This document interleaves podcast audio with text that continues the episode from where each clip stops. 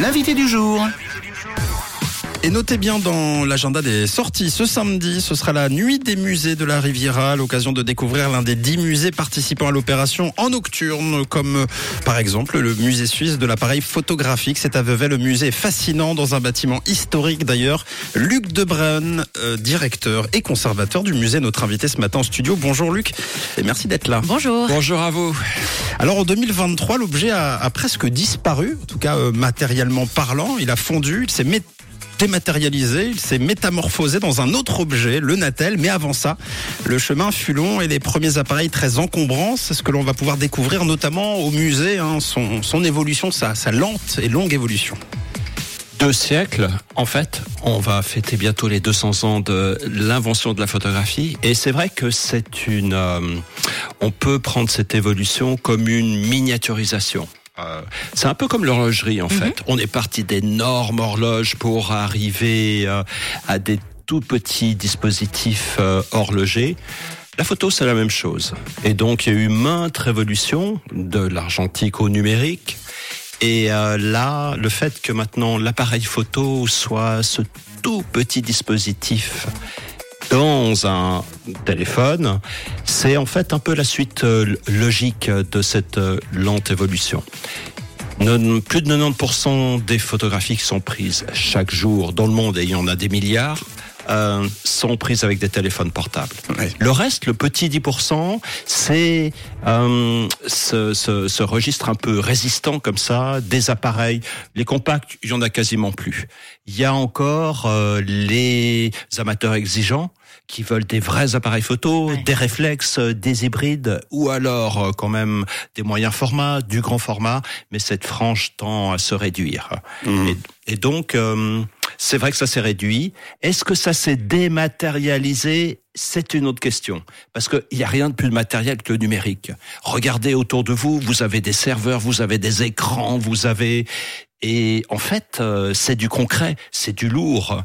Et euh, des matériels, peut-être pas.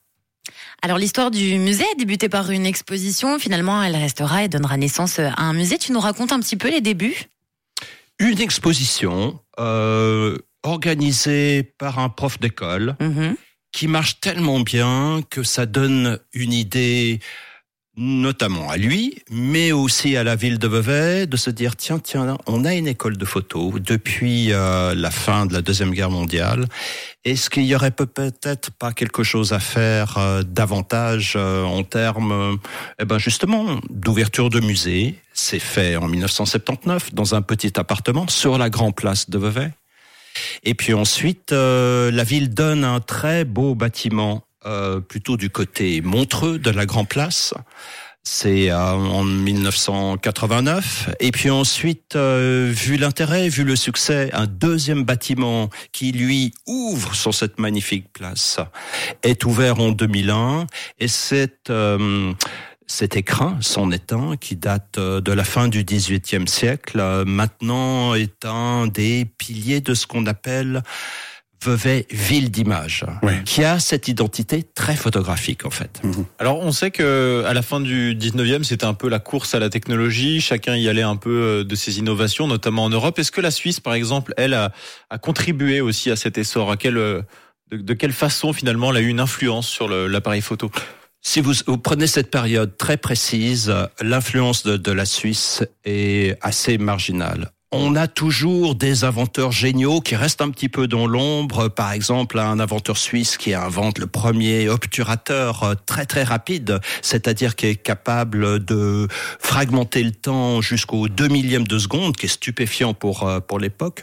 Mais il va être oublié euh, dans euh, dans l'histoire. Après, dans les décennies qui suivent, c'est différent. La Suisse euh, va faire valoir toutes ses qualités, justement euh, en termes d'accessoires, de fiabilité, de précision, et on va avoir une très grande marque hum, dans l'après-guerre qui va s'appeler Alpa, qui va les concurrencer les plus grandes marques de de, de l'époque, hum, qui va résister à peu près pendant 20-30 ans et ça va être vraiment le nec plus ultra. Et puis après va arriver l'électronique, et là ils pourront plus suivre. Mm.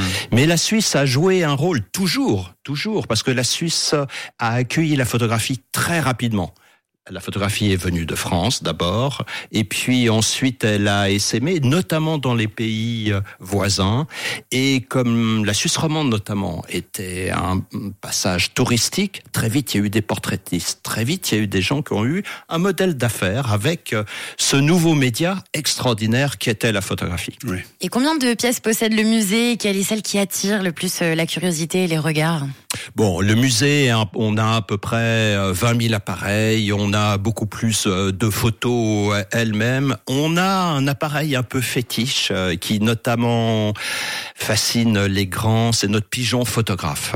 Voilà, pendant, il y a eu de maintes tentatives d'inventer le drone, le premier drone, mais qui avait des plumes en fait, et qui était un pigeon voyageur et qui volait du point A au point B. Il était un- équipé. et qui avait un petit appareil photo sur le poitrail.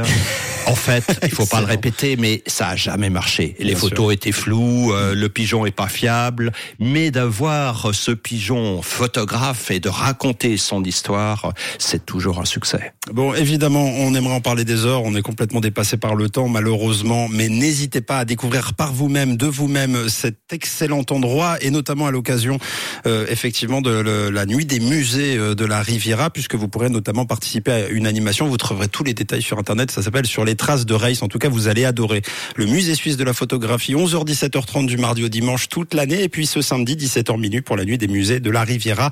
Caméramuseum.ch. Merci Luc de Brenne d'être passé euh, nous voir ce matin. On aurait aimé vous échanger avec vous pendant trois ou quatre heures euh, en plus. Malheureusement, on n'a pas encore inventé l'appareil qui, qui ralentit le temps.